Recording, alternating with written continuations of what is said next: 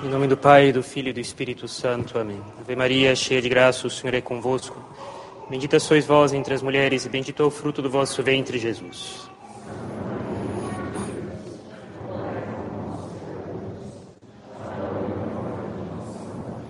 Podem sentar, por favor.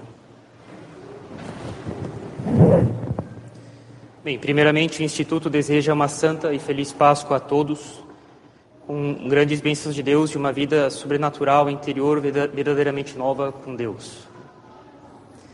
Bem, algumas breves palavras sobre a festa de hoje. Caríssimos, Deus, ele fez o gênero humano para que o gênero humano tivesse vida, vida sobrenatural, uma vida que fosse além da vida humana natural. Uma vida que ultrapassa qualquer natureza criada, suas forças, suas exigências uma vida puramente gratuita, por pura benevolência. Nenhum ser humano tem, tem nenhum direito de exigir nenhuma graça, de exigir uma vida sobrenatural, porque o sobrenatural ultrapassa não só as nossas forças, o sobrenatural ultrapassa também qualquer exigência nossa. É realmente gratuita, por isso é chamado de graça, por pura benevolência de Deus. Deus podia ter criado o homem, o ser humano, sem vida sobrenatural. Uma vida naturalmente humana, pura, sem nada de sobrenatural. Não haveria pecados que afastassem o homem do céu. Haveria erros. Haveria coisas falsas. Só. Não haveria pecados que dirigissem o homem para o lado oposto da salvação eterna dele não haveria salvação eterna. Haveria uma bondade natural, uma recompensa natural nesse mundo e depois da morte. Como no limbo, em que é dado para as almas que vão para o limbo uma felicidade natural, mas não a visão de Deus. Essa visão de Deus ultrapassa qualquer força nossa, qualquer possibilidade da natureza humana só pelas suas próprias forças, qualquer exigência da natureza humana. Deus podia ter feito assim. Ele não quis. Ele quis que desde o primeiro desde o instante em que o homem foi criado, sem nenhuma nenhuma brecha de tempo, sem nenhum intervalo entre a criação e a doação dessa vida sobrenatural, que o homem tivesse uma vida sobrenatural.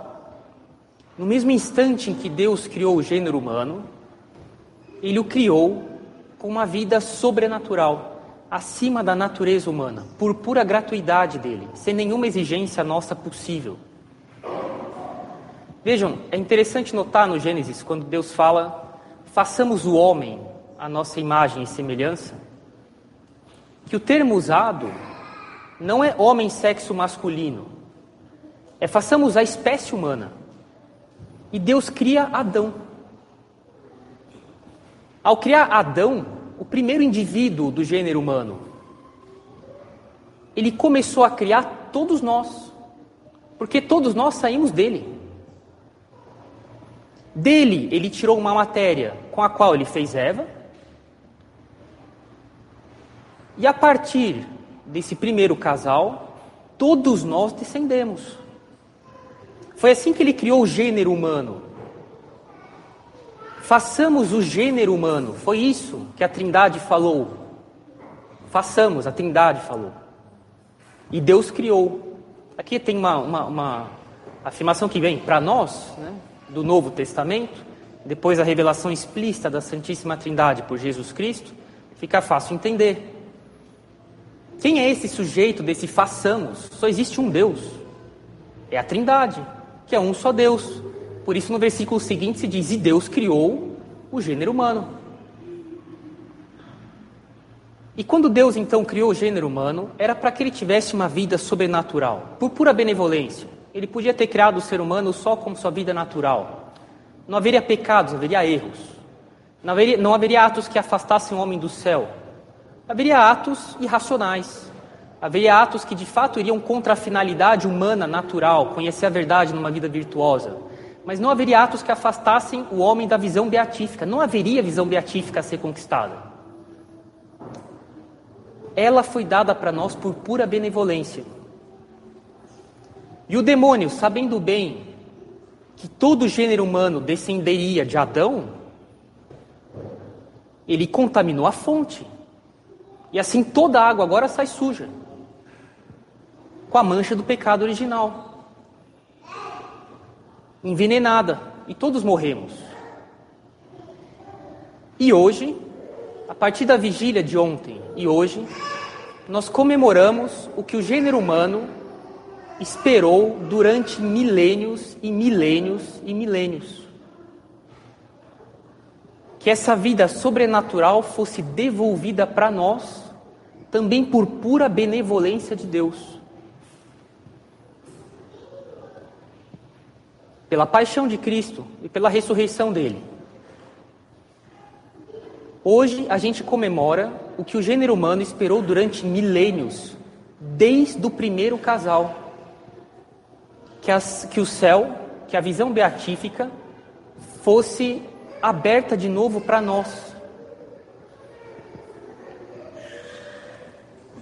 Vejam, hoje a gente comemora o início da nossa ressurreição. Lembre-se, quando Cristo fala para o bom ladrão, ainda hoje estarás comigo no paraíso. Nós sabemos que as almas Bem, vejam, o que, que, quer dizer mais exatamente que a porta do céu, a visão beatífica, estava fechada para nós? Quer dizer que depois do pecado de Adão, Deus continuava dando a graça. Sem a graça é impossível se salvar. Por algum rito, por algum ato, Deus dava a graça, a graça santificante, a vida de Deus na alma, que havia sido perdida por Adão e com a qual todos os homens deveriam nascer se Adão não tivesse pecado. É por isso que nós nascemos sem a graça, por causa do pecado de Adão.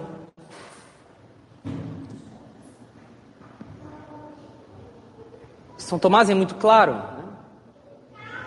Pela circuncisão dos judeus, por exemplo, era um rito que, em consideração dos méritos futuros do Messias, a graça era dada para as crianças.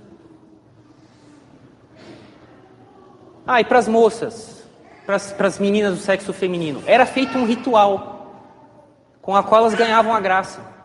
Em consideração dos méritos futuros de Cristo, por causa da fé do povo judeu na vinda do Messias, que pagaria com, com a cruz, com a vida, a morte, a ressurreição dele, os nossos pecados. E em consideração disso, a graça era dada. Ah, e entre os povos não judeus, havia alguma coisa que era feita em vista disso, dependia de cada povo. Ou então, no primeiro ato voluntário que um ser humano podia fazer. Se esse ato era um ato que dispunha a alma para receber a graça, a graça santificante era dada. Enfim, Deus ele continuava dando a graça santificante para as almas, em vista do Messias. Ainda não havia batismo, ainda não havia sacerdócio, em que a graça era dada ex opere operato, pela própria obra feita do sacramento por causa dos méritos que Cristo conquistou na cruz dele. Era em vista do que Cristo ia fazer. Mas vejam, as pessoas que morriam em graça, elas não iam para o céu elas iam para o limbo. O céu estava vedado, vetado. As pessoas não podiam ir para o céu. As almas ficavam no limbo, no limbo dos patriarcas, para onde a alma de Cristo foi depois que ele morreu. Para que elas pudessem ver o Messias que elas tanto esperaram durante milênios.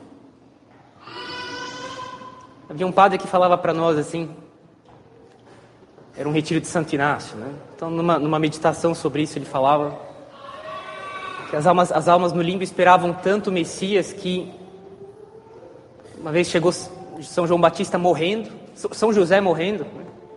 Eles falam assim: O senhor é o Messias? Não, sou o pai dele, o pai adotivo dele. Ah, está perto. Depois São João Batista chega, né? O senhor é o Messias? Não, eu sou o precursor. Ah, ele está perto. Né? E na Sexta-feira Santa, o Messias foi até o limbo. Que as almas que estavam lá desejaram durante milênios vê-lo. E quando e elas ainda não foram para o céu. Cristo foi o primeiro que entrou no céu, lógico. Foi ele que fez todo o trabalho, ele que teve toda a glória, ele tinha que entrar primeiro. As almas não foram para o céu na Sexta-feira Santa, elas continuaram no limbo. Mas a visão beatífica já tinha sido dada para elas, a partir da sexta-feira.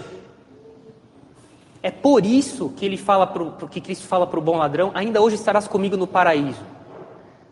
Não no lugar próprio do céu, para onde as almas foram depois que Cristo ascendeu, e, de, junto com ele e depois dele, elas. Mas já ali ainda no limbo, tendo a nossa dívida sido paga pelo sacrifício dele na cruz, foi concedida para as almas a visão beatífica. E o essencial do céu então começou a ser dado para elas. E ainda hoje elas começaram a estar com Deus no paraíso. No essencial do paraíso, que é a visão beatífica. Isso tinha, isso tinha sido desejado por milênios. É para isso que Deus nos criou. E isso era fechado para nós. Até a paixão e a morte de Cristo e até a ressurreição dele. A ressurreição dele vai começar, começa a nossa ressurreição. Lázaro foi ressuscitado. Ele morreu depois. Mais uma vez. Mas ele vai ressuscitar de novo, mas agora vai ser para sempre. E nós também. E a ressurreição de Cristo foi a primeira que vai ser seguida no, no, no último dia da história pela nossa ressurreição. É por isso que a gente dá ovos de Páscoa. Né? Bem, dos ovos saem os animais, né, as aves, e, e, e, e eles simbolizam, o ovo simboliza, os ovos das aves simbolizam a nossa ressurreição. Bem, a de Cristo primeiro, mas também a nossa. Né? A ressurreição das aves é muito curiosa, bem, é diferente dos répteis ou dos outros animais, porque quando eles nascem, ou eles ficam rastejando na terra, ou mergulham na água, quando saem do ovo. As aves, elas saem dos ovos e elas voam para o céu. São animais que vão voar depois que vão sair dos ovos. O mais cedo possível, eles começam a voar. Eles são coloridos. Eles têm plumas. Eles voam no ar com toda facilidade. Eles voam livres, sem esforço. Os ovos de aves, eles são o símbolo para nós da nossa ressurreição. Essas aves, essas aves, elas cantam, elas embelezam o mundo. O mundo depois da, depois da ressurreição dos corpos vai ser, vai ser muito mais belo do que agora. Não vai haver traço de consequência de pecado nenhum. Assim como as aves voam para o céu com toda a liberdade, as pessoas elas vão estar livres do peso da matéria. Nós teremos matéria, a nossa alma vai voltar a se unir ao nosso corpo, a nossa matéria. Mas a nossa matéria não vai estar mais oprimida pelas nossas misérias. A luz de Deus na visão beatífica, que brilha na alma, vai ser refletida também no corpo. Vocês sabem que todos nós já, já ouvimos falar, né, que a imagem do sudário foi impressa por luz. É assim que o nosso corpo vai ser. Gostaria também que, que, que vocês soubessem né, que há uma tradição judaica uma tradição, assim como tinha tradição, tem, tem, a tradição de que diz que tal santo em tal lugar fez tal coisa, mas não está escrito em lugar nenhum. Né? Uma tradição entre os judeus, legítima, honesta, de que Adão e Eva tinham luz. E que depois do pecado, eles pararam de ter luz. Luz física no corpo deles. Se isso é verdade ou não, não tem lugar nenhum da Sagrada Escritura, nem nos padres da igreja se fala alguma coisa, mas é muito razoável. Tamanha união que eles tinham com Deus antes. Também que luz era essa? Será realmente uma luz visível? Ou será, na verdade, luz aí significa uma, um resplendor da virtude deles? Bem, a ser discutido, mas vejam, depois da ressurreição, Deus vai fazer com que o nosso corpo tenha luz. E essa luz é o reflexo, ela é como a luz que passa pelo vidro ou pela água. Vai ser o resplendor da nossa alma que vê Deus passando pelo nosso corpo. E a gente vai poder ver nas pessoas ressuscitadas a história da salvação delas. No corpo do, no, no, nosso corpo a gente vai poder ver a nossa história da nossa salvação. Assim como no corpo de Cristo tem a história da, do combate dele contra o demônio, que são as chagas. Isso ficou guardado no corpo de Cristo porque ele quis. E para nós, a gente vai poder ler a história da salvação de cada uma, de, de nós, dos outros, vendo eles. Por enquanto a gente ainda nasce com o pecado original. Por enquanto a gente ainda nasce com tentações. A gente morre. A gente tem que combater a ignorância, a inclinação ao erro, a malícia. Padre, por que, que Deus quis que as coisas fossem assim? Por que, que as pessoas não nascem já todas restauradas depois da morte e da ressurreição de Cristo? Ora, dizem os padres da igreja, ad agônema, para a luta para que a nossa vitória seja também merecida por nós.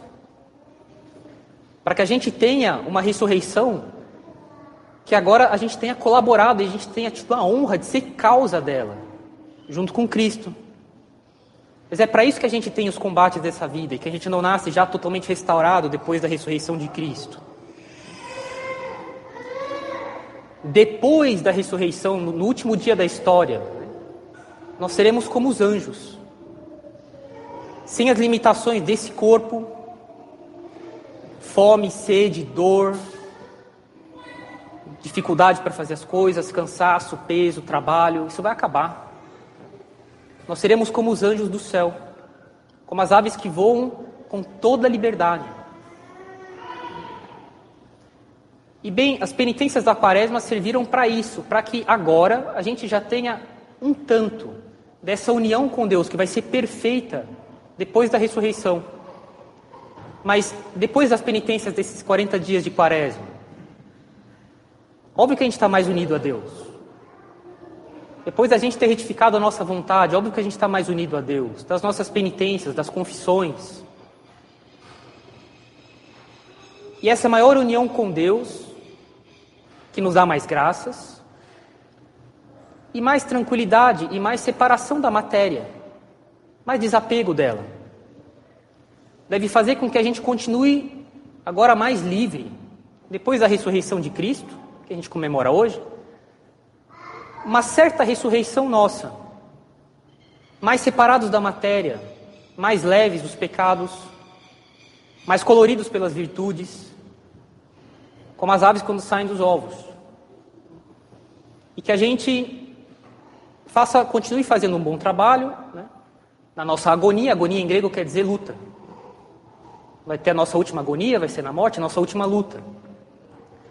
Para que a gente, para essa luta, né, para que, que Deus quer que a gente tenha ainda, não sendo totalmente restaurado agora, mas só no final, que a gente possa conquistar a nossa ressurreição final, a visão beatífica, tendo a honra de ser causa disso também, junto com Cristo. Né? Façamos um bom trabalho a partir de agora, melhor do que a gente estava antes, purificados pelas penitências da quaresma, pelos sacramentos, e que essas coisas se enraizem em nós e se tornem hábitos. E que a gente seja mais livre agora e vá sendo cada vez mais livre, com a graça que Deus dá para nós, esse auxílio para a gente ir para o céu, para que a gente tenha a honra de, depois da nossa última agonia, depois do nosso último combate, que é a morte, que a gente morra tranquilo com Deus, unido a Ele, e tenha o começo da nossa vida eterna, que foi conquistado perfeitamente por nós, para nós, por Deus, por Jesus Cristo hoje. Em nome do Pai, do Filho e do Espírito Santo. Amém.